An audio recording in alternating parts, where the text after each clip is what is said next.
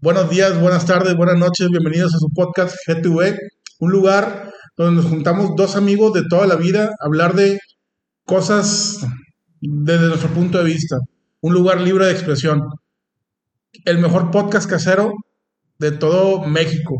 Le duele a quien le duela, compadre. Y ahí hay un video que demuestra todo lo que tenemos. ¿Cómo estás, compadre? Muy bien, ¿y tú qué tal? Todo muy bien aquí con, con- con mi camiseta de podcast que me preguntan que si esta la uso todos los, todos los días que grabo. Es como uniforme, es como el uniforme Eh, podcast. es correcto, güey. Es que con, con esto empezamos y nos fue bien, entonces dije, bueno, hay que, hay que mantenerlo. Ah, es la cábala, ya. Es- es correcto, Ah, me es dicho para traer el mismo playera también. Es- ah, compadre, me estás quedando mal. El día de hoy, compadre, tenemos un tema, bueno, acabamos, ¿qué estamos el día de hoy? 19 de mayo. Acaba de ser el Día del Maestro, ¿cuándo? 15 de mayo. El 15 de mayo pasado, entonces traemos ahí, tenemos un invitado, digo, como, como ya se darán cuenta, este, tenemos un invitado enmascarado. ¿Por qué, ¿Por enmascarado? Ahorita no porque queremos hablar de, to- de, de todos los temas habidos y por haber, este, y que no haya represalias ni nada por el estilo. Sin perjudicar, sin pisar a terceros, solamente este, tener una expresión libre, aún y a lo mejor aunque vaya este, en contra de la masa, pero siempre dando tu punto de vista sin agredir y sin insultar y sin mentir. Ese es el, ese es el, el lema de nosotros. Es, correcto, es un lugar libre de expresión. Entonces tenemos un maestro invitado. ¿Cómo estás, compadre? Muy bien, muchas gracias, gracias Eh, por la invitación. Gracias. Ah, Eh, eh, vamos a, de- a denominarlo el maestro enigma, ¿ok? Vale. O, sí, el maestro enigma, ¿ok? ¿Va? A ver si nos sale el nombre, ¿va? De que, bien, güey. De que, oye, Nimbar, ¿cómo estás, compadre? Bueno, pues gracias a ti por aceptar la invitación. Este, sé que, digo, no todo el mundo estamos cómodos hablando frente a cámaras y todo este rollo y sobre con los aros de luz y todo y los micrófonos, pero gracias por de verdad darte la oportunidad de estar aquí con nosotros y, y pues bueno, antes que antes de, de, de, empezar con temas, felicitarte porque acaba de pasar el día del maestro, compadre. Gracias. ¿Cómo la pasaste? Bien, tranquilo, descansando. Y qué chulada. Vamos a acercarnos un poquito al micrófono para, para que se pueda escuchar bien. Este, y, y no podamos, no le batallemos con la edición. Sí, hay que, hay, hay que acostumbrarnos un poquito a hablar a- al, al micrófono como en la tele, ¿verdad? Nos cuesta al principio, pero luego después ya agarras como práctica. Entonces, La falta de costumbre. es la falta de costumbre. correcto. Aparte que no puedo jugar bien con la máscara. Ve- Veo que eres fan de la lucha libre, compadre. Más o menos. Sí, sí. Tengo mi colección, sí. Sí, ahorita llegaste como, como si, ¿cuál quieren que use? ¿La de Tiniebla? ¿La de quién sabe qué? La de Santo, Demo, güey. la de- Oye, y son las originales, güey, tío, porque una vez compré una y era la pirata y la pirata brilla, güey. sí, yo las conozco, No, compadre. creo que entonces- le tienen autografiada y todo el show. ¿No? Pues puedo hacer la, la publicidad de la, del mascarero. ¿Quién- que ¿Dónde las compro? güey? Es, el, es un, lucha- un ex luchador, el Tigre. Tiene Ah. su, este, su taller de, De máscaras. Es, eh, bueno, lo pueden buscar en, en Facebook como Diseños Deportivos El Tigre. Ok, ahí vamos a buscarlo. Qué chido. Aquí va a aparecer abajo. Patrocinador Si, si- oficial. si estuvieras pagando, Tigre, si estuvieras pagando, güey, aquí estuvieras, güey, pero como no estás pagando, güey, voy a editar esa parte. no, no es cierto, se va a quedar. Compadre, pues bueno, antes que nada, estamos en, en pandemia y, digamos, seguimos en pandemia, estamos todavía, llevamos un año. Acá, ¿ya fuiste vacunado? Ya, ya. ¿Y qué tal te fue? Bien, eh, el- bueno, cuando me pusieron la vacuna no pasó nada, hasta el día siguiente sí me hizo reacción de fiebre, dolor de cabeza. Este, es un dolor de cabeza, así como cuando te da cruda, que tomaste vino barato, Ah, que te dura sí. dos días, Ya, ya, ya. ese tipo de cruda. Neta. Sí. ¿Qué, qué vacuno fue? ¿Cancino? La Cancino. Cancino. La fiebre dur- me duró unas siete horas y ya fue todo, pero el dolor de cabeza sí fueron dos días. Pues, que- pero qué bueno, qué bueno que ya fuiste vacunado.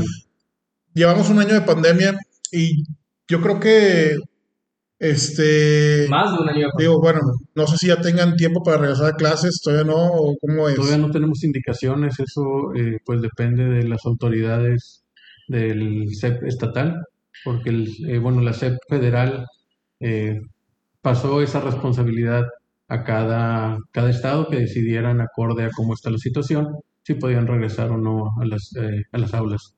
Ah, ahorita ya es del Estado, o sea, el, el gobierno federal ya dijo al Estado, tú vas a tomar la decisión. Sí. Entonces, eh, ya se está pensando en regresar lo que son eh, preparatoria y universidad, todo, pero todavía no nos dan fechas exactas. Ok. Eso, pues eso depende de, de Manuel de la O, del gobernador, del Claro. Bueno, y aprovechando y entrando un poquito en el tema de la pandemia y de, las clases, del regreso, ¿qué opinas tú? A mí me gustaría saber qué, qué, qué opinión te genera. Eh, ¿Cómo viste este año que pasó con los alumnos? Si ves algún tipo de rezago, ves que sí avanzaron normal, o sea, ¿qué, qué, qué opinión te genera el haber incluido la educación a nivel este, digital? Vamos a, nomás, vamos, trata de pegarte aquí al micrófono como si estuvieras casi dándole un beso para que puedas escuchar muy bien tu voz. Sí, porque aparte no puedo abrir bien la boca por la... Por la máscara. Eh, bueno, yo voy a hablar sobre mi experiencia en, en, estos dos semestres que me ha tocado impartir en línea. Como todo, hay una curva de aprendizaje, tanto para el profesor como para el alumno. Este, entonces, en el primer semestre, pues era, estábamos lidiando con una tecnología nueva, se nos dio una capacitación, pero pues al igual que cuando uno es estudiante, te dan una clase en tu primer semestre y vienes entendiendo de qué se trata hasta como el cuarto, quinto, pues estábamos igual, nosotros nos dieron una clase o la capacitación y pues sobre la marcha fuimos aprendiendo más cómo aplicarlo, ¿no? Eh, hubo errores o retos como se iba el internet, no se escuchaba, se congelaba la imagen, entonces, bueno, uno va aprendiendo sobre los errores que pasan y vas viendo cómo mejorarlo. Este, yo hemos continuado, la mayoría de los profes, tomando cursos sobre cómo mejorar las clases a distancia, porque lo primero que uno intenta hacer es replicar lo que haces en el salón. Y pues intentar dar muchas veces una clase línea en tiempo real con la cámara de la laptop, pues se ve pequeño y uno está acá escribiendo pues los alumnos eh, sí resintieron ese cambio, porque ellos también estaban acostumbrados a otro esquema, ¿no? Ya en este último semestre, este, pues ya aprendí de mis errores, implementé estrategias para corregirlos, entonces yo creo que eh, en el caso de las materias que yo imparto, este, se logró o incluso se mejoró el, el aprendizaje que con respecto a cómo estábamos en, ¿A cómo presencial, no en presencial. Ah, en presencial. porque utilizamos, bueno, las clases que yo imparto utilizamos ciertas herramientas eh, computacionales que al ser de paga pues no son libre acceso a los estudiantes. En este caso pues encontré una alternativa gratuita que pues no tiene todas las facilidades, pero para lo básico que vemos, eh, porque es un, un, programa que se utiliza en la industria. Entonces, pero el que está gratuito, pues es algo más académico, entonces no tiene todas las utilidades, pero el que tiene el, industrial, pues no lo usamos en, su totalidad, utilizamos como uno, un 5% de todo el programa. Y este otro programa que es gratuito, pues tiene ese 5%. Entonces ahora los estudiantes tienen la oportunidad de practicar más en sus casas, este, ya no están ligados al acceso al equipo en, en las aulas, entonces en ese aspecto yo creo que mejoró Sí hay otras materias que se vieron impactadas negativamente, por ejemplo, eh, los laboratorios. Que son pues como más este, físicos, ¿no? Sí, de práctica, menos cuando teoría, uno tiene, cuando tiene que hacer cosas físicas, este, pues no es exclusivo de una sola carrera, es que tienes que ir al laboratorio a hacer experimentos y ahí pues no tenemos el acceso actualmente a esas eh, esas salas o los laboratorios. Entonces, se ha dado de forma teórica, pero pues siempre la práctica es lo que ayuda al estudiante a desarrollar el toque. Este. A llegar del periodo con la herramienta que, bueno, ya tengo la práctica, a lo mejor me falta, perdón, me falta, tengo la teoría, me falta, la, práctica, ¿verdad? Es la, Por ejemplo, eh, hay una, un estudio de, que dicen que los nuevos médicos que están graduándose actualmente como su niñez fue más de jugar en videojuegos, eh, no desarrollaron como niños ese, eh, habilidades motrices finas que pues las generaciones anteriores como jugaban más, por ejemplo, con los legos, armando, aprendían esas habilidades motrices finas que les sirven a los cirujanos. Entonces los eh, estudiantes de medicina que las últimas generaciones han tenido más retos en aprender esas habilidades motrices ya Desarrollarla como, como- adultos. Entonces es algo similar lo que estamos pasando ahora con las clases este, y O la sea, falta de acceso. Entonces, laboratorios. desde niño sí va impactando hasta la manera en la que juegas como para desarrollar alguna habilidad, es lo que entiendo. Sí. Ah, Pues- mira. Pues todo es la teoría del constructivismo, la, la, todas las clases, lo que se va construyendo el conocimiento sobre las bases anteriores. Sí, no yo- puedes llegar de golpe y querer hacer Claro. Por eso de bebé te ponen los jueguitos para que se jueguen con las manos, del Sí. cuadrado, el triángulo, Sí, para sí, que vayas desarrollando. O sea, que Sí, conectes todo el ojo con la mano y que puedas coordinar. va. Es Sí, sí, correcto. Pregunta, por ejemplo, digo, me, pl- me platicabas que el año pasado tuve, hubo como un rezago porque era como pues básicamente empezar algo que nunca habíamos hecho, de trabajar en línea. Este, ¿tú crees que las generaciones que se están graduando, por ejemplo, ahorita con en la pandemia, realmente están saliendo preparadas para poder, eh, o sea, preparadas como en su carrera o, o realmente hay un rezago en toda la educación? O sea, ¿realmente tú crees que tuvieron que haber repetido año o, hubieran, o, tuvieron, o pudo haberse graduado y continuado como, como Aquí, aquí antes de, de que, que nos respondas a, a est- esta cuestión, eh, porque supongo, creo que hay, hay niveles académicos que no tienen permitido como reprobar a los alumnos. O sea, hablo de a lo mejor de la primaria. Sí, toda primaria no tiene permitido reprobar Sí, alumnos. Bueno, ahorita, antes a mí me tocó, de hecho, eh, ex compañeros en aquel tiempo yo que reprobé, reprobaron. yo reprobé segundo de No primaria. quería decirlo, mi pero mamá, tengo mi mamá me obligó a regresarme. que reprobaban. O sea, literalmente reprobaban. Yo Entonces, casi reprobaba kinder. entonces, pero, pero ahora creo que no, no te lo permiten. No, Entonces, este, antes de que contestaras la pregunta que, que generó Carlos, este, ahora sí nada más quería, quería decirlo. Sí he visto eso que en, por ejemplo, con eh, mis amigos y amigas que tienen hijos pequeños, sí han resentido que están eh, rezagados contra lo que uno esperaría del grado académico que, que deben de tener, ¿no? El, por ejemplo, me acuerdo de una amiga que dice que su niño está en kinder y en la clase de educación física está el niño acostado y el profesor está haciendo las palomas y el niño nomás está así levantando el brazo, ¿no? está jugando Ya. FIFA. De Claro, sí, sí, sí, es- Eh, pues sí es difícil para los niños sobre todo mantener la, la atención por largos periodos de tiempo, más de 5 o 10 minutos, pues ya los pierden, ¿no? Eh, en mi caso, como doy ya a nivel eh, superior, pues no se tiene tanto ese problema. Este, Pero entre más grandes, más mañosos, ¿no? O sea, digo, sí, ajá, ¿a qué así voy? No creo que, bueno, no sé tú cómo tú con tus alumnos cómo estuviste, pero yo creo que ¿Cre- ¿Realmente crees que no se copiaron en los exámenes, por ejemplo? Todo ese tipo de cuestiones. No sé si, ¿cómo llevabas tú los exámenes, por ejemplo? Pues yo les pido más, más bien proyectos que ellos tienen que resolver. Entonces no repito proyectos para evitar esa, esa- esas fugas de información. En cuanto a la copia, yo creo que es algo más bien cultural. Eh, bueno, yo tuve la, yo estudié un posgrado en el extranjero y me tocó, en, estando en una clase en Estados Unidos, unos compañeros de la India se empezaron a copiar. El profesor no estaba, el profesor se nos dio el examen y se salió. Otra compañera les reclama de que no se estén copiando. Y cuando regresa el profesor, ella fue y les dijo, es que ellos estaban copiando. Entonces yo pensando dije, aquí en México eso no pasaría. Sí, no, no. O sea, ¿quién, quién No, no pasaría que, que no se copiaran. No, que, que alguien lo delatara. Ah, ya, ya, Aquí somos, sí, que copia paindilla. Digo, o sea, todos que hacemos- todo el mundo nos hemos copiado. Bueno, yo en, mi- en la escuela, claro que pasábamos los filtros, pues eh, pasamos algunas materias copiándonos, o sea, Pero por ejemplo, yo me puse a pensar de que ¿por qué se debe eso? En Estados Unidos, la universidad vas a, estás con tus amigos, donde vas a conocer amigos, pero también son tu competencia directa, porque vas a salir a un mercado laboral que está limitado. Y si esa persona tiene el mismo título que tú, pues en teoría valen lo mismo. Ok, ok, ok. Si esa persona consigue un trabajo y Tú ya no tienes esa vacante. bueno, aparte que no tengas la vacante, cuando le pidan hacer algo que no sabe hacerlo porque se copió, va a demeritar el valor de tu título.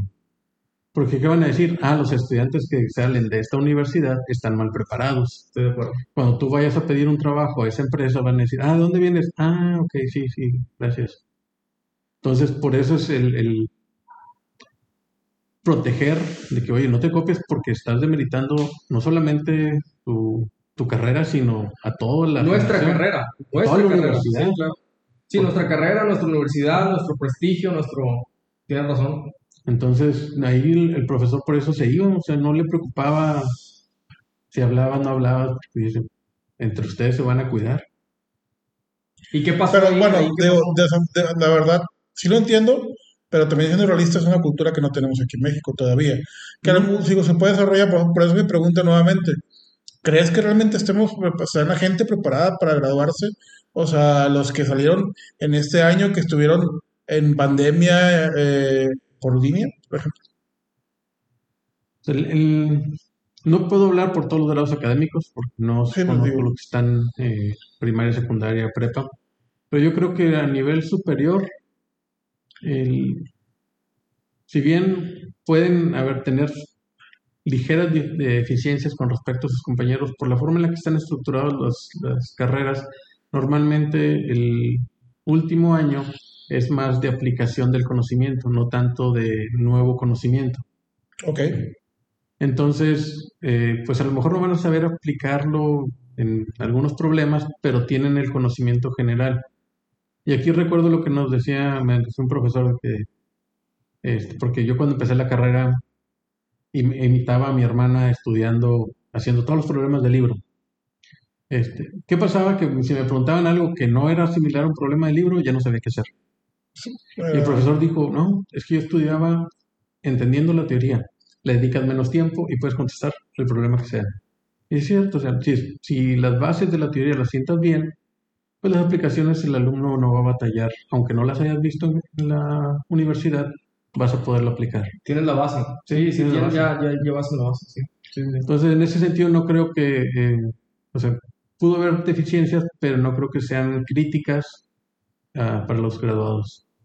O sea, sí, o sea, sí hay como a lo mejor un pequeño retraso, pero algo que se puede pulir, Sí, o sea, van a subsanarlo. o sea, eh, con, la práctica, básicamente. Ujú. que es lo que le falta, la práctica, porque Sí. no hubo laboratorios y todo ese tipo de cuestiones. Pregunta, por ejemplo, ¿qué, o sea, ¿cómo, cómo llevas tú las clases ahorita? Por ejemplo, digo, pregunta, ¿cómo, ¿cómo es una clase para ti? O sea, ¿cómo, cómo desarrollas tú o cómo, cómo llevan el año, por ejemplo, ese año que estuvieron en pandemia, cómo eran las clases? Pues, Como te digo, al inicio, pues intentar replicar lo que hacía en el salón. Es decir, usar pizarrón. En este caso, pues estaba proyectando lo que yo escribía, este, y estaba dictándoles o dándoles la clase en tiempo real, pero pues se congelaba la imagen, no se, cortaba el audio.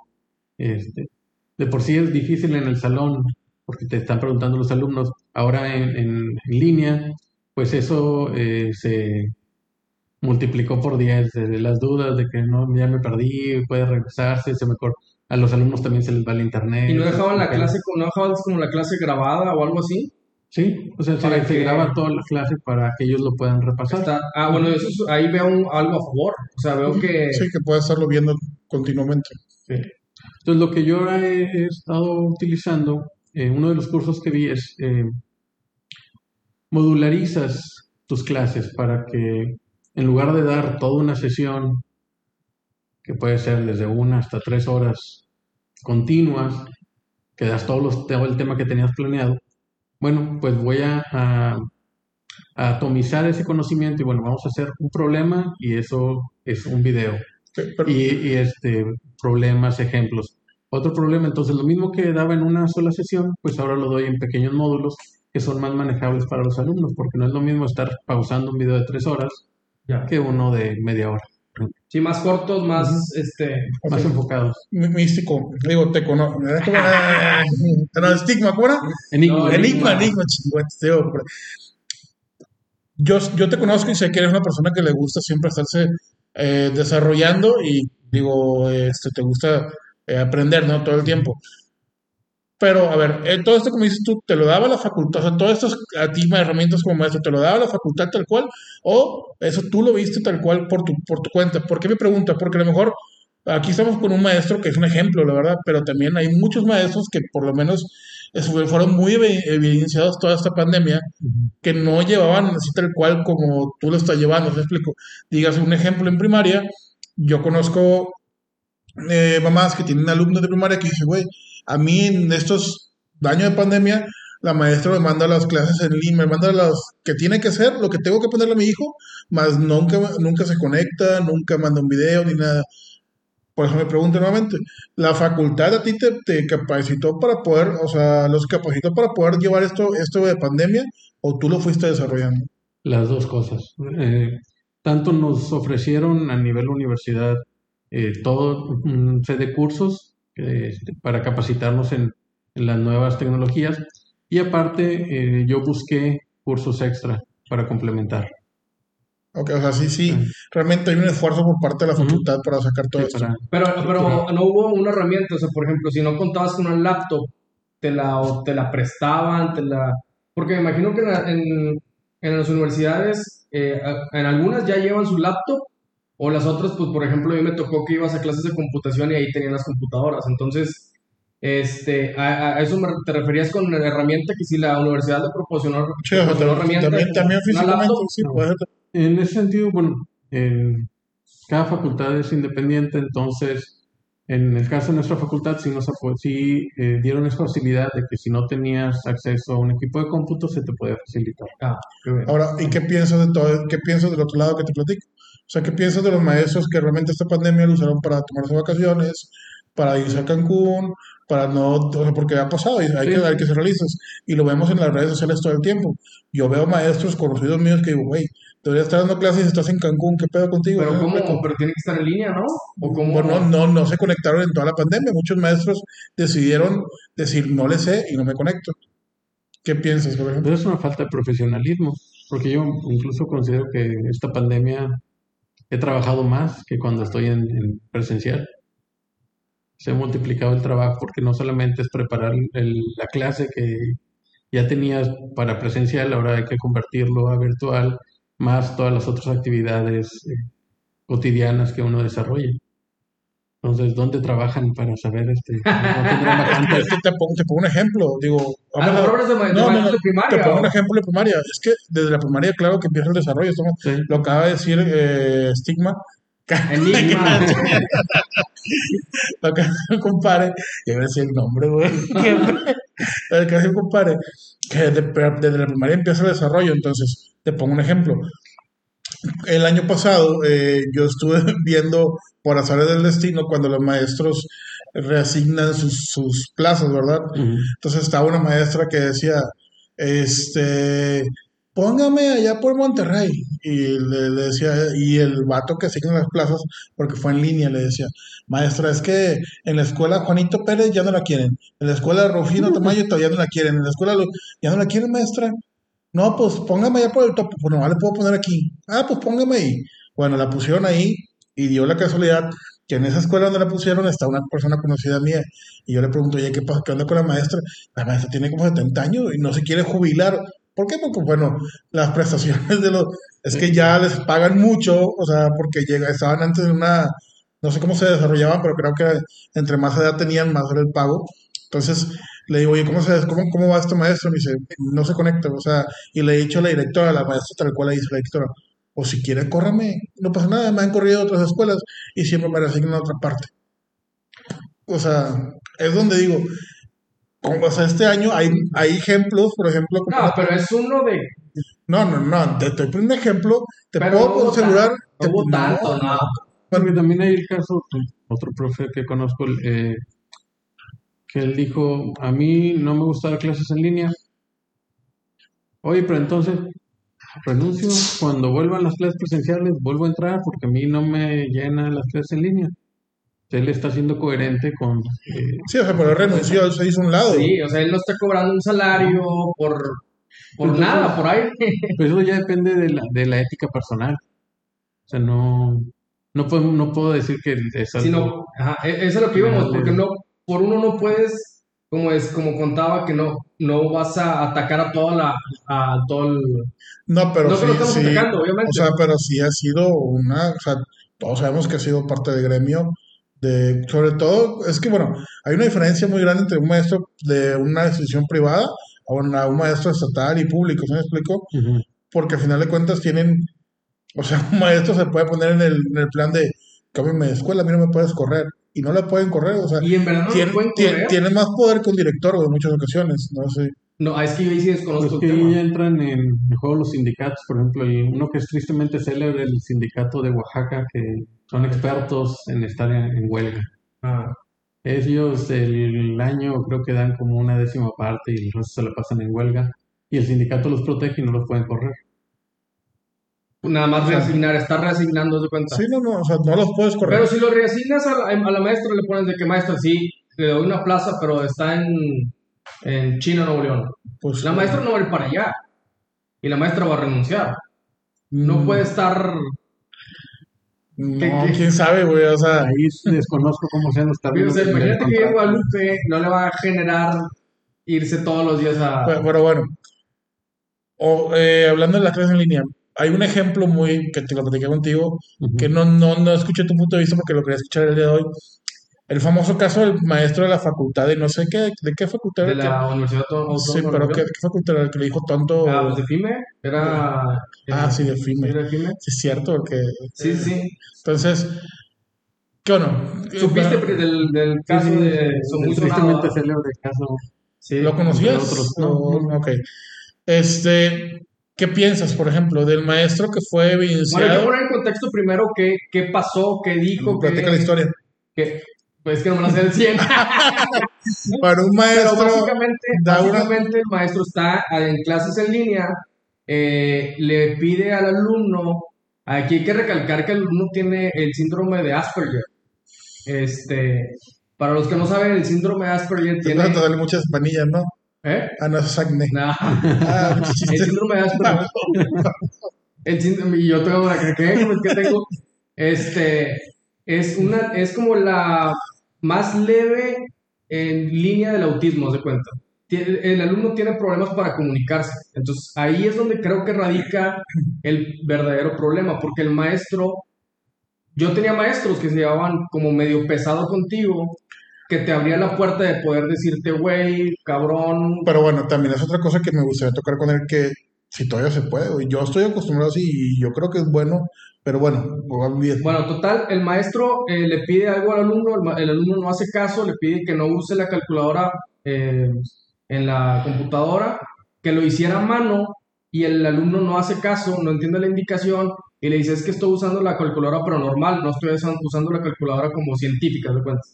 Entonces le dice el güey con sus palabras, dice, güey, no lo hagas así porque te estás haciendo pendejo, no, no, en el examen no lo, no lo, no lo vas a usar, va a ser a lápiz.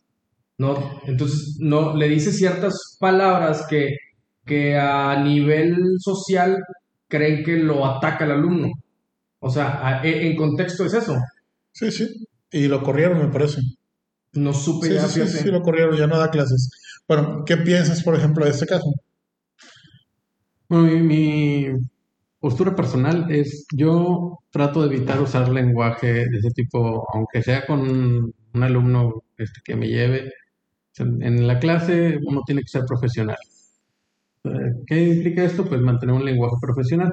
Tú puedes pensar lo que tú quieras de tus alumnos, este, y luego con los colegas te vas a echar las chéves y este, compartes anécdotas eh, de que, oye, te tocó este alumno, sí, no, que no sabe, eh, te ríes. Una Pero- anécdota, por ejemplo. No, no, no, no quiero A ver, pásame una chévere, por favor, Bueno, ahorita, bueno. para que comparta. Pero en clase, pues tienes que ser profesional. Ahora, el- a lo mejor si el profesor se lo hubiera dicho en una asesoría uno a uno, le digo, oye, pues es que estás tonto porque no te digo que hagas esto. Pero al, al humillarlo delante de los demás, pues eh, yo creo que es donde está el, el problema. Porque, por ejemplo, si a ti tu jefe en el trabajo te dice, oye, estás haciendo esto mal, corrígelo. En su oficina, cuando le entregas un reporte, pues a lo mejor te vas a sentir mal, pero sabes que te está dando una retroalimentación para que mejores. Si en una junta te grita, eres que eres un inútil, no haces nada bien, pues obviamente que te vas a sentir mal. Pero, ¿no que- crees que estamos creando una generación de cristal realmente? O sea, cuando queremos tocar a la gente con tantas pincitas que no puedas soportar un tonto y que lo hagas como, bueno, o sea, ¿no crees que ya está llegando a un punto donde, o sea, por eso, no sé, siento que la generación de hoy por todos se quejan, de todos, o sea, todo hay huelga, todo hay bronca, o sea, hay tantos haters en internet porque decimos, no sé, nuestra forma de pensar, nuestra forma de hablar. Sí, pero no es responsabilidad de los profesores corregir eso. Pero pues ustedes Pues son no como la base de la educación en ese aspecto, ¿no? Bueno, Sí. pero es que una cosa es, eh, ese es nuestro trabajo, tenemos que ser profesionales en el trabajo. Ya cuando empiezas, o sea, esa, esa confianza como para llevarte con ese lenguaje con los estudiantes, creo que no tiene lugar en el salón de clases. Eso es, este, por ejemplo, en, ya dependiendo con la persona, pues sabes si te puedes llevar o no. Ok. Como mencionas, yo a veces hago comentarios sarcásticos, pero con quien sé que, que puedo hacerlo, no lo hago o no hago bromas este, libremente en mis cursos, Porque no quiero ofender a nadie, entonces mejor. Pero sí te preocupa cada vez más de que no puedo, ¿qué tal que ofendo a alguien? No sientes que te tienes que cuidar más ahorita que O sea que con nuestra generación era más a, a- a lo que dice Carlos, o sea, no, nos aguant podíamos a lo mejor aguantar un poquito más.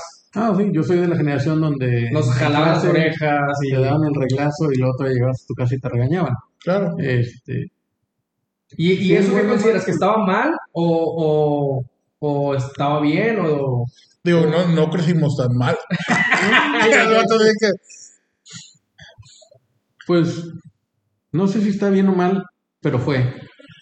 Y salimos avante, pues ciertamente en su momento, este, como niño, pues tú lo resientes y te causa una herida. y no sé si muchos adultos a lo mejor cargan este, traumas infantiles debido a eso. Eh, pues lo recordamos como anécdota, Sí. o sea, no como trauma. O sea, yo también, Bueno, yo, sí. yo, yo alcancé, a- o sea, nota, mi hermano sí fue el que más llevaba, de que me, me dio un reglazo, me dio, o sea, me jalaba de las orejas, yo no tanto, pero lo toma como anécdota ahorita, o sea, no lo toma como un trauma. pero también depende de la persona, porque me ha tocado casos donde luego sale este, compañeros ahí de la primaria, ¿te acuerdas cuando tal cosa? Sí, no, es que a mí me dolió que me dijiste eso. Y Empezó fue cuando teníamos como siete años, ya Sí, supera. que- Ah, todavía trae el, el rezago de, bueno, no toda la gente logra superar esas heridas. ¿no? Entonces, si lo- los maestros, pues no nos toca ser partícipes de generar más heridas.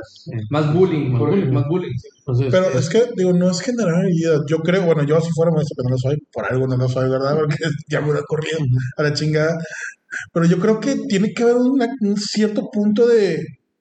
A ver, la realidad, o sea, vamos a. Son dos, dos panoramas. Uno es el perfecto, donde todos tenemos que respetarnos, no ofendernos, bla, que ese es el mundo que queremos como que vivir todo, ¿verdad? Pero bueno, hay otra cosa- otro mundo que se llama la realidad, que es en el trabajo, por ejemplo, yo lo vivimos en el trabajo día a día, hay presión, hay gritos, hay, o sea, y veo que las generaciones que van saliendo hoy poco a poco, o sea, me ha tocado verlos porque me he trabajado con ellos que, oye, con un poquito de presión ya están saltando y quieren hacer huelga, es que me presionan el trabajo y me traen en friega y no respetan mi derecho. Espérate, güey, eso es trabajo, ¿sí me explico? Y yo sí- y siento que hay algo que está faltando, a lo mejor mi perspectiva, que está faltando como que ese punto de, como ya llegamos tanto a punto de que tienes que respetar a la gente o al alumno, por ejemplo, en este caso, no hay un punto de presión en el cual puedan irse preparando para la realidad de la vida. Pues a lo mejor eso depende del programa académico, porque si algo caracteriza al, la carrera en la cual imparto clases es la presión. Ok, Entonces, eh, me ha tocado hablar con exalumnos y nos dice, mira, pues no, no ejerzo de lo que estudié, pero de lo que aprendí a trabajar bajo presión y a entregar las cosas a tiempo, eso me ha permitido ir avanzando en el trabajo, ok, ok. porque este, yo soy eficiente, sé organizarme, si me echan más a mi plato no me rajo, o sea, puedo salir adelante, no me quiebro ante la presión. Y dices, bueno, o sea, pudimos eh, desarrollar esas habilidades sin caer este, en, en- En el bullying, El en, bullying, en atacar a la persona, decir, porque este maestro así le dijo de que a este alumno apenas para que hay que extriparle el cerebro para que funcione. O sea, tal cual así lo dijo Sí. el maestro. Es que a mí, a mí la verdad me dio risa, güey. O sea, a lo mejor estoy mal, pero- güey, pero por eso decía yo, viste Rick. es tal cual. Por eso yo decía yo, hay que recalcar que el alumno también tiene eh, síndrome de Asperger. O sea, todo lo vuelve más delicado. Bueno, sí, en, ese- en esa parte lo vuelve más parte, sí. delicado. Esa es la parte de lo que le así realmente como que la enfermedad que tiene el alumno, ¿sí me explico? Ahora, el profesor no tiene por qué saber si el alumno tiene Asperger o no. Ah, Porque bueno, ahí sí no sé si sabía o no. Yo no sé si mis alumnos tienen algún eh, síndrome este, que les pueda afectar, pero digo, por eso es, pues tú mantente profesional en tu trabajo y... Sí, es lo que, yo, es lo que yo comentaba en aquel tiempo. Pero pues es que te, pero- pero- Sí, es, es lo que yo comentaba aquel tiempo, porque yo decía, oye, no necesitas llegar a tanto nada más, oye, el alumno no pasó, lo repruebas las veces que sea necesario, que no pasa el filtro para ser ingeniero, que no va a poder eh, eh, hacer un puente o construir, ayudar a hacer un puente o algo, pues ya ves cómo están, por ejemplo, que se cayó el metro y, y- y son Pero es que personas que, hay- tienen que hay- bueno, también yo creo que hay un choque muy cañón aquí en el aspecto. Porque el maestro es un maestro grande, ¿sí me explico? Entonces, viene de una generación en Ah, la no cual. excusa. No, realmente, o sea, No, no. si toda tu vida lo has hecho de una manera y de repente las cosas van cambiando radicalmente y ya no puedes hacerlo de esa manera, güey, de verdad, a nosotros si nos decía tontos, no iba a pasar nada, aunque tuvieras Asperger, ¿sí me explico? Era como que, ah, bueno, dicho profe, ¿sí me explico? Y bueno, es que como profesor, yo creo un buen, para ser un buen profesor, debes de ser un buen estudiante. Entonces, no puedes dejar quedarte en tus formas y decir, ya no voy a evolucionar. Entonces, el decir, un profesor este, ya grande, eh, pues estaba hecho a sus formas, pues eso no es un buen profesor porque no está evolucionando, no estás viendo Tienes que irte adaptando, realidad, ¿no? sí. Sí, sí, sí. Tienes que evolucionar junto con tus alumnos, con la tecnología, el conocimiento. Me acuerdo que mi- mis padres me contaban la anécdota este, de cómo evolucionó el conocimiento cuando ellos eran estudiantes, porque acaban de llevar la clase de química y los juntaron de repente en el patio del- de la universidad y les dijeron, todo lo que les dijimos este semestre es falso. Ya descubrieron que el átomo sí se puede dividir. Porque Ah, ya, evolucionó. O sea, pensaban que en aquel tiempo que el átomo ya era. Era una sola ya, esfera, ya, entonces, ya era y de repente- Geografía de que, ah, la madre, Sí. hay un nuevo, hay un nuevo continente, ciencia- puta madre. de la que- ciencia va Sí, avanzando fue un cambio radical en la ciencia y pues todo lo que ellos habían visto no había servido. Chingada. Y si los maestros hubieran dicho, ah, no, yo sé este modelo y aquí Yo me sigo quedo, pues, enseñándolo como lo sé. tienes que, que evolucionar tú con el entorno en el cual estás impartiendo clases. Sí, aquí, bueno, la- ¿Y, y tú sientes que sí ha ido cambiando?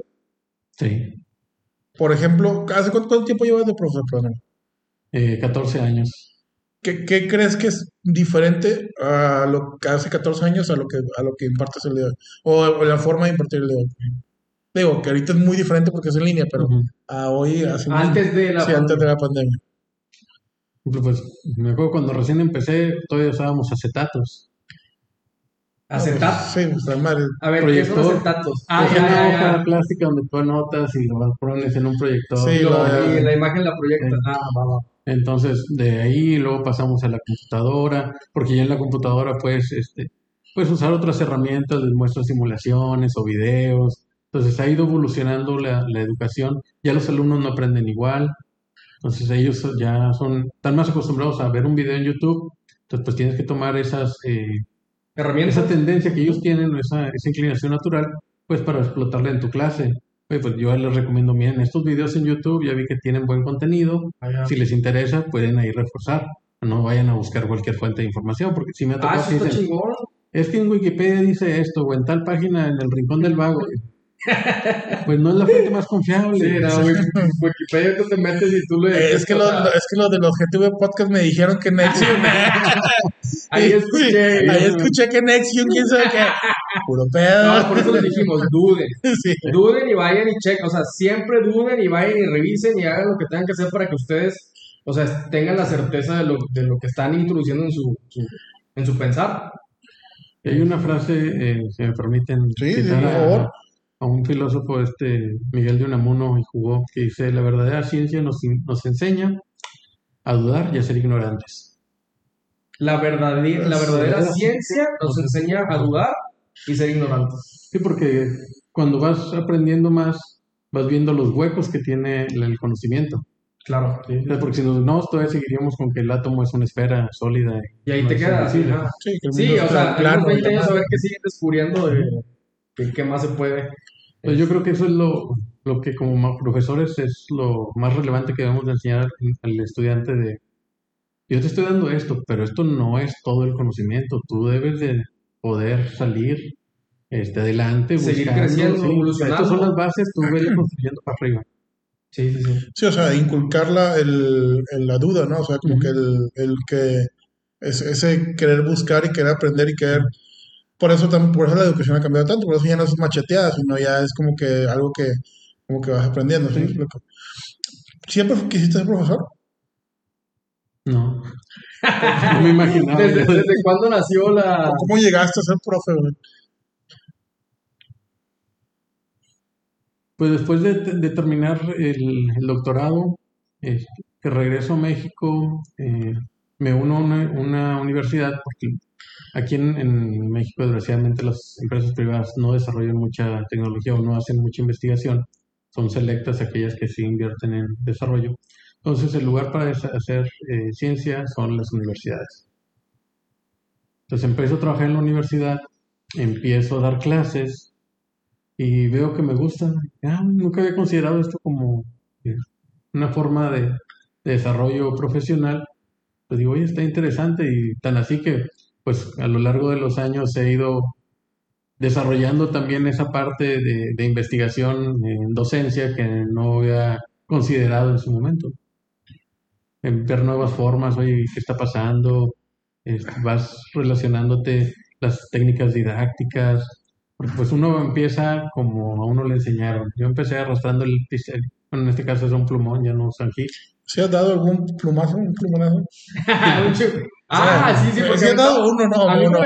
bueno, No. yo llegué, yo llegué Nunca- Sí, siéntelo para que veas. A mí me aventaron una vez el borrador. O sea, es que yo estaba Sí. ¿qué es eso, fe? ¡Padre, moco! Por eso pregunto, ¿nunca has dado un plumonazo?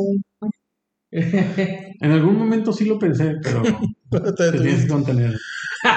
Interior. Contado. qué, qué- qué fuerza. Yo fui coordinador de grupo y les daba plumonadas, ¿cierto?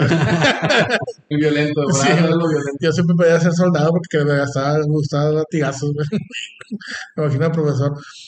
Pero bueno, eh, Eni- iba a decir otra vez el nombre. Enigma, ¿no? ¿Eh? Sí, Enigma. Enigma. ¿Alguna anécdota que nos puedas platicar? Por, por- o sea, algo que hayas vivido de profesor, que digo, ¿sabes? Que una anécdota que te acuerdas ahorita que, que tú dices, esto me, me dejó un chorro, ¿sabes? Me dejó como que... ¿Conocimiento o que No, no, no, o sea, algo, algo.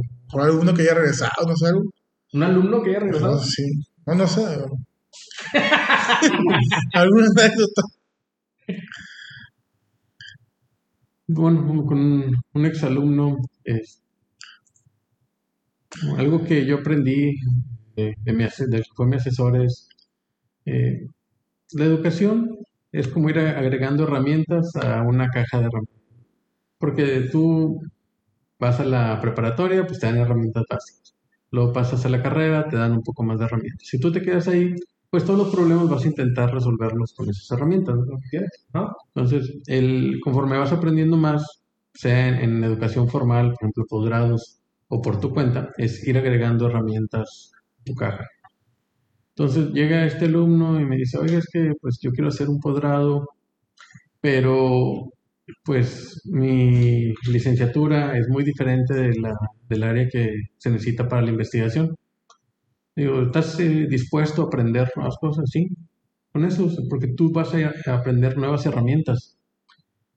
No te fijes eh, o no te cases con las herramientas que ya traes, sino está dispuesto a aprender nuevas. Eso fue lo que este, cambió mi paradigma de cómo atacar a la, la escuela. O sea, ya cada vez veo un, un reto y bueno, ¿qué puedo aprender de aquí? Ah, ya, te, ahí te Sí. mucho aprendizaje. Sí, claro. Sí, sí, sí. Y es en, en general en todos, el, el- desde, como hay una frase que me gusta decir, de que nadie es perfecto inútil, al menos sirves de mal ejemplo.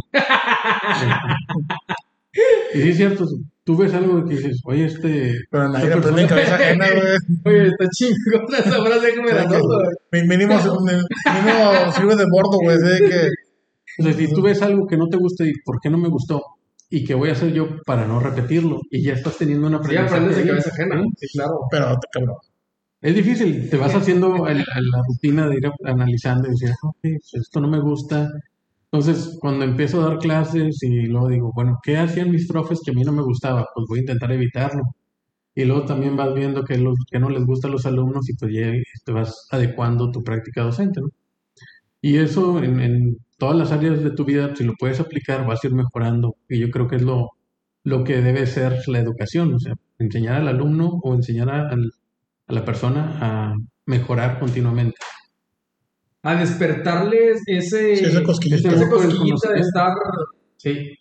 Fíjate que una de las cosas que a mí me gusta, por ejemplo, cuando nos planteamos de estar grabando el podcast, es que, es que si traemos un tema a la mesa, es estudianlo, léelo, apréndelo un poquito, porque tienes que absorber algo para empezar a compartir. Sí. O sea, no puedes llegar, o sea, sí llegamos de cero a ver qué, qué sale, pero a lo mejor ya en base a un tema, por ejemplo, ya traemos algún, cono- alguna lectura, algún conocimiento, y eso o un está... video de YouTube, tan siquiera, o sea, también. que, que de verdad yo, yo, yo sí aprendo mucho con video de YouTube. Soy Sí, sí, visual. visual y Pues yo no lo había intentado hasta ahora en pandemia, he estado tomando cursos no solamente en cuestiones docentes, sino también eh, de mi área de investigación, este, en las asociaciones de las cuales soy miembro, y todos son en video, y digo, oye, está interesante, o sea, no, no pensé yo Sí, que ya. podía aprender de aquí, pero Sí. sí.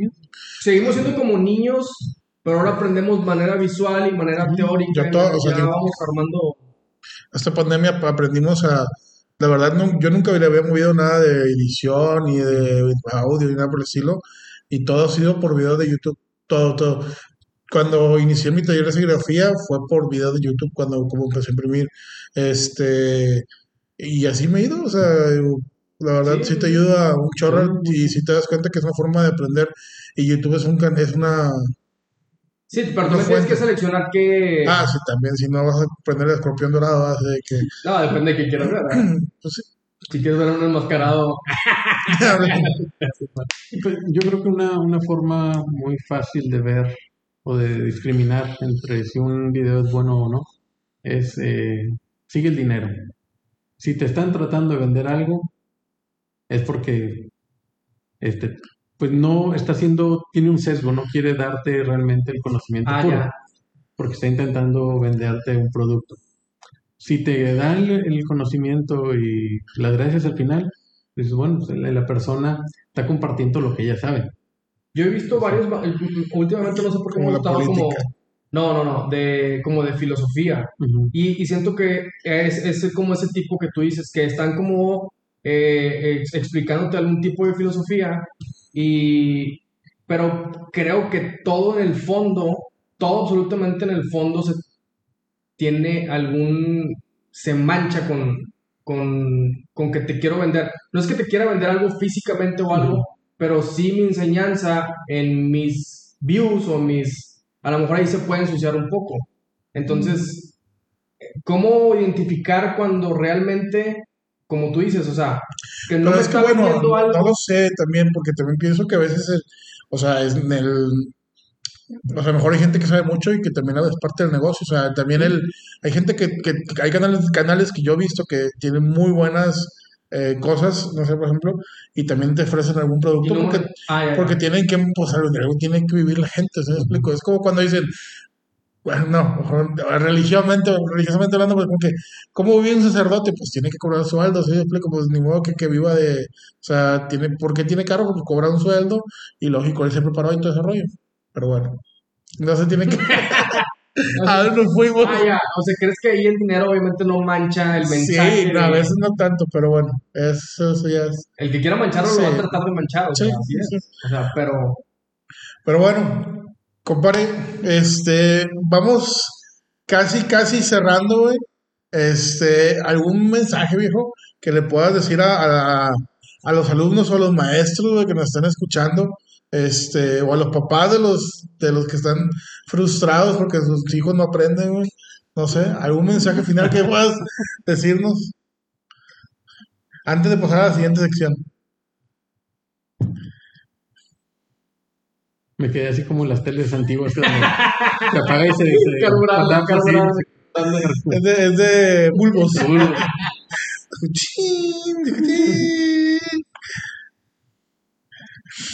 Yo creo que la, la palabra clave en todo este proceso es paciencia y empatía. O sea, bueno, las palabras claves más bien. Paciencia y empatía. Porque el, también es un proceso de aprendizaje para nosotros los profesores. Entonces, tenemos la misma curva de aprendizaje que tienen sus hijos, a lo mejor hasta más eh, lenta, dado la edad, que luego se dificulta aprender nuevos trucos, pero Este, estamos haciendo el mejor esfuerzo, yo creo que la mayoría de los profesores, salvo algunas excepciones, como comentabas, que prefieren irse a Cancún, en dar la mejor, lo- el contenido de nuestras clases de la mejor manera posible. Entonces, el, el esfuerzo se está haciendo. Yo creo que tanto los profesores como alumnos tenemos que ser empáticos en ese sentido de decir, "Oye, bueno, hay limitaciones, sí, pero ¿qué es lo, lo que puedo aprovechar de lo que estoy recibiendo? Y no quedarse con eso, complementar, es trabajo también de los alumnos el complementar lo que reciben en la clase con eh, conocimiento extra. Entonces, a los padres tengan paciencia, a los alumnos échenle ganas, dediquen no, más tiempo. sí. Nunca, pues uno nunca deja de aprender.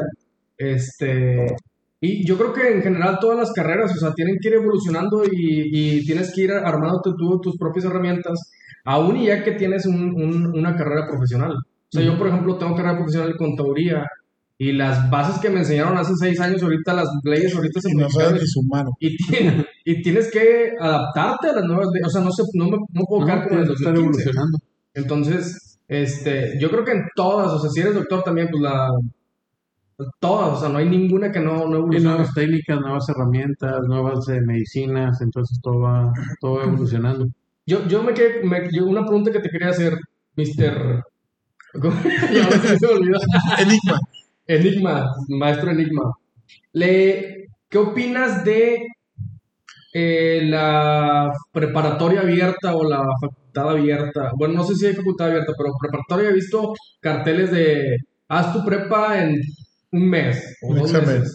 ¿Crees que el alumno, o sea, yo que fui tres años a la preparatoria, una persona en tres días pueda pasar ese Ah, filtro? Bueno, esas de que haz tu prepa en un examen, creo que son este, fraudes legales. Pues alguien está abusando, usando y abusando del sistema. Este, porque al menos que la persona sea disciplinada para dedicarle el tiempo y desarrollar los conocimientos, este, es muy difícil que en un mes puedas aprender todo lo que no aprendiste Yo he escuchado muchos, que, muchos maestros que dicen que la prepa es inútil, güey. Sí es- La o sea, no. me- yo me- te lo juro, me- un maestro me dijo, la prepa es pérdida de tiempo, nomás es para dividir los que van a querer estudiar y los que no. Yo, ay, güey, pues, qué raro. O sea, de verdad, Bueno, es que yo hice prepa técnica, güey. Entonces yo llevo encargado. le hice un examen, por eso te, yo tenía tres días. por eso te, por eso te pregunto, güey. Tengo validez, maestro. o haciendo un De que carequizo. No, yo es que yo ya iba encarrerado, o sea, hacia una a lo que yo quería. Entonces, pero sí, a lo mejor la prepa, la que también dejé medias en la prepa. Yo estuve en la prepa 15 de Florida. Sí, sí, Y ahí me dice, güey, o sea, la verdad. Y mm, no sé a qué, a qué te refieres con que. No, yo, es que yo escuché una declaración de un maestro de facultad que dijo, en la facultad me acuerdo que una vez un maestro dijo, los que están aquí es porque pasaron la prepa y sepan que la prepa no sirve de nada. La prepa solamente es para ver si van a, van a querer estudiar o no. Sí, güey. ¿Y para qué paguen? ¿No? ¿Qué chingados? güey? Pues es para hacerle para que no se llene la facultad de tanta gente, güey. Como yo hice filtro. prepa de dos años y, y hubiera preferido, ya ahorita en retrospectiva, que hubieran sido cuatro. Y me acuerdo cuando termino la prepa, que llevo el curso de orientación vocacional, la, la maestra me dice, tú eres bueno para lo que quieras. Y bueno, sí, pero como que alguna tendencia, ingeniería o medicina o leyes o este, que- presidente de la Sí. nación. ¿Quién sabe? ¿Quién sabe? este, no, no me... No te late. Tengo un dicho, este, algo, pero es algo altisonante para decirlo en cámara sobre la política. Ay, traes máscara, no Dale, dale. Es que el, el filósofo de Güemes dice que la política es un arte del carajo. Se trata de, de ponerle las nalgas hacia arriba y picárselas hacia abajo. Ah, de Oye, copas. Ya aprendí. Dos frases. aprendí dos- Entonces, este, eso a mí no me late. Este, habrá gente que le gusta, los traen ahí en la polaca, pero esa parte no. Qué cabrón, pero bueno. Vamos y en a... tiempo de elección. tiempo de elecciones, ¿verdad? Seguimos contigo. eh. Bueno, pues muchas gracias. Yo creo que ya vamos cerrando. Bueno, ahorita te, agradecemos. Vamos a pasar al, tenemos dos segmentos nuevos y también nos va a participar mi compadre. Nomás así, el rapidín. ¿Qué es el rapidín, compadre? Vamos a ver qué pasó esta semana, güey, en Nuevo León, donde vivimos, compadre. Ayer tuvimos, así rapidísimo lo que sean las noticias, ayer tuvimos un debate donde solamente fue un candidato, güey. Y, y me da mucha curiosidad, quería preguntarte, güey, ¿qué, qué piensas de, de este circo, güey, que están haciendo las elecciones en, en Nuevo León, güey? O sea, de verdad siento que, o, o como ya soy más consciente en este momento, güey, pero nunca he visto tanto circo como lo que está pasando ahorita, güey. Tenemos, tenemos eh, como 80 gente de la, de la farándula, güey, que están lanzándose Ah, ya, para ya. diputaciones y la madre, güey. Ayer, ayer, güey, yo vi el debate y de que, a ver, Fernando Larrazábal, un minuto y medio. Gracias, Fernando. De que, que, que pedo. Adrián, un minuto y medio. Gracias, Adrián. Y de que, que pinche circo, güey. O sea, Sí. hicieron el show así. Sí, sí, tal cual. Tal, cual, bueno, así tal cual era, güey. O sea, entonces, güey, digo, ¿qué, qué, qué está pasando, güey? O sea, hay un pinche circo ahorita bien coñón y me gustaría, su me gustaría saber su opinión, güey. Para los que no saben, ayer fue un debate, el debate del norte, güey, y solamente fue uno de los candidatos que fue Samuel García y los otros candidatos se, se dicen que no fueron Bueno, primero. porque el norte ha favorecido a Samuel García en todas sus eh, Habrá que ver primero si es verdad que el norte está favoreciendo a, a Samuel. Ay, Desconozco si lo está favoreciendo.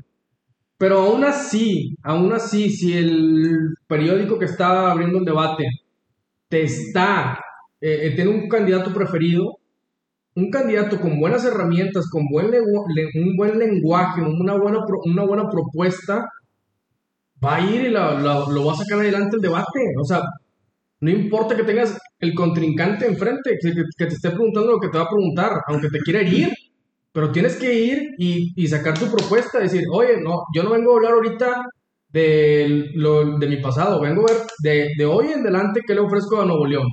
O sea, se me hace muy, muy mal que, que- que estos representantes de, de los partidos políticos no hayan ido. Y aparte los tres y hayan cancelado, hayan cancelado 20 minutos antes del, de, de- de- del debate. del debate. O sea, se me hace algo bien. La verdad, digo, yo no iba a votar por ninguno de los de los que no fueron. Así de que ya pero, me- pero, pues me ratificaron todavía más que, que, que si en un debate no pueden ir a dar la cara, ¿cuándo van a dar la cara si en dado caso de que pase algo mayor aquí en, en Nuevo León? ¿Qué, qué, qué piensas? Sí fue una falta de respeto a la, a la ciudadanía, porque se esperaba un debate de nivel, pero como bien mencionas, la política mexicana ya no tiene nivel, es un circo. Es que es un- es un circo este Eh. pedo, o sea, está, está a tinieblas, güey. Y, y con máscara. Aquí traigo, permítame. Sí. De hecho, vengo a, a decir De que hecho, soy el hijo de Tiniebla. sí la traes, eh, enséñala, Sí, sí, la compadre, trae, la que no, no nos van a creer. que no sabía qué personaje. Es que con eso no se puede tomar agua. O sea, está, está tinieblas en la por, en- Sí. por o sea, ¿qué Es que pedo? aquí el problema es que no, necesi- no hay como una escuela, de hecho, que, que, que estudies para político. O Sí, sea, no, no, hay- si hay política. no, no, no, pero no hay, o sea, la política en sí no te pide un estudio.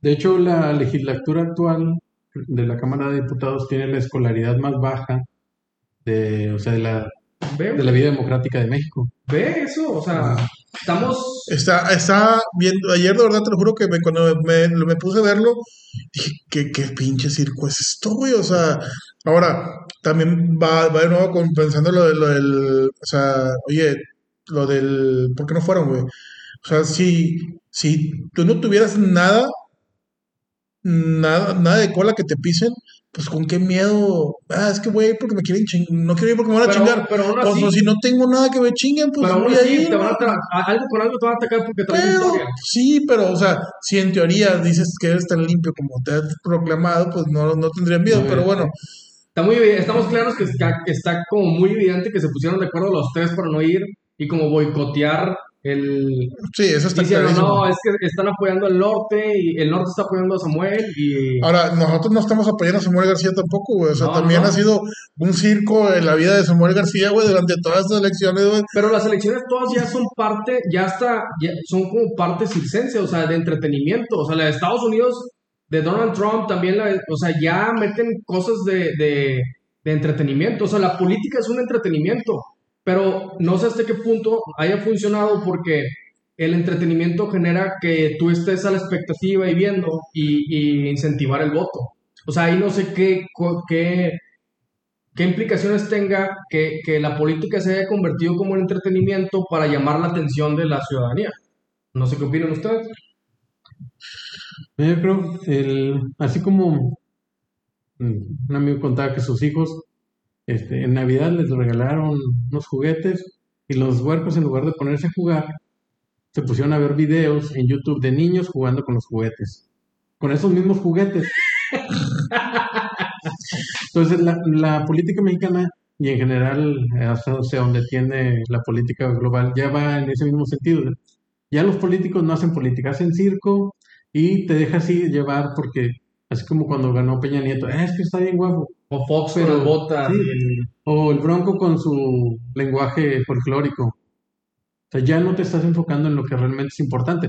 Cuando tú contratas, con- vamos al caso de los médicos, ¿a quién buscas para una cirugía? Pues vas con un médico experimentado, un especialista. ¿Por qué no lo mismo con los políticos?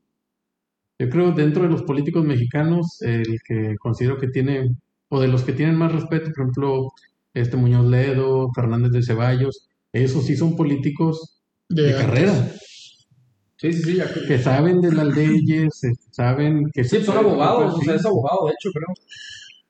Está cabrón, o sea, pero bueno, también caemos que pues, la educación en México es, mm, porque pues hablando de educación va, es muy baja, güey, entonces terminamos votando con, por un Cuauhtémoc Blanco que es exfutbolista, güey, y novelista, Carmen güey, Salinas. y Carmen Salinas, güey, o sea, y te topas con, o sea, de verdad, Ivo- Ivonne, que tenía un calendario, de repente fue eh, gobernadora, no, no, alcaldesa de Nuevo León, güey, y así nos podemos ir mil, güey, o Flor Belis y la chingada, que, no tengo nada contra esa gente, digo, qué bueno que le echen ganas, pero, o sea, pues sí, estoy coincido contigo completamente, o sea, haz un, que el político sea una persona que se estudie para ser político, que realmente tenga esa dedicación y ese, este, el, esa educación Educación mínima. Sí, educación mínima, güey. O sea, tenemos un presidente que no sabe hablar inglés, güey. O sea, tipo, ese tipo de cuestiones, digo, Ni español. ni. No, no, sí. Fíjate que dos horas va- Son muy apresados en el español, entonces está bien cabrón. Bien cabrón. Entonces, este, esa es una repasadita de lo que,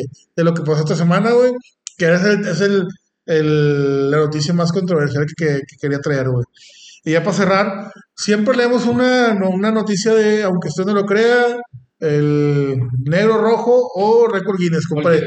Tú por ser el invitado, dinos cuál quieres que, qué quieres saber, Aunque usted no lo crea, récord Guinness o aunque usted no lo crea. aunque usted no lo crea por versión. Hardcore. Pues vamos con el del medio, Hardcore. porque está todo nuevo. Ok.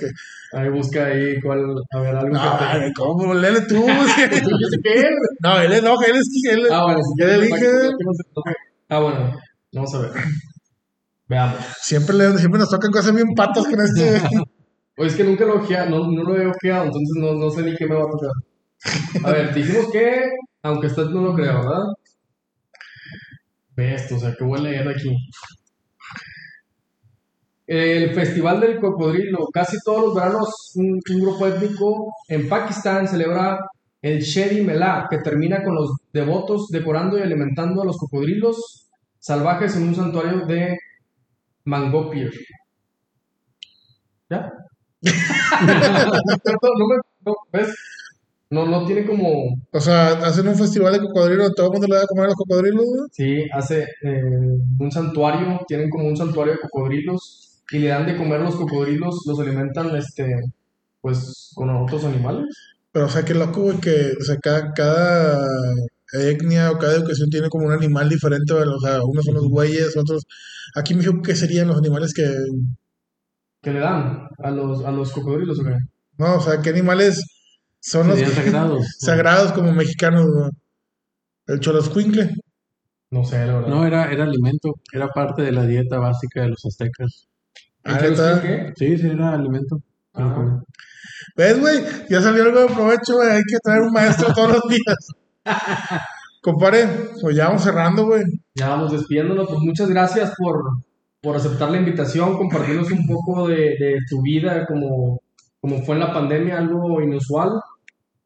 Y por si vuelve a pasar una pandemia, ya estar un poco más preparados y que vean el podcast y digan, ah, mira, eh, qué hicieron los maestros, qué pueden hacer, qué, qué pueden, o sea, incentivarlos a estar mejorando y que no se estanquen ni los alumnos, ni, ni los maestros, ni la educación, y no, no empiece como ese rezago que yo en lo personal creo que sí hubo un rezago, no a lo mejor a nivel académico más elevado, o sea, a universidades, pero a lo mejor en una secundaria que pasó, pasaron ya la mitad de la secundaria eh, de manera digital y eso es muy diferente a como yo lo viví. O sea, ahí creo que sí hay un pequeño rezago, pero pues veremos a ver más adelante a ver cómo, cómo nos impacta a todos.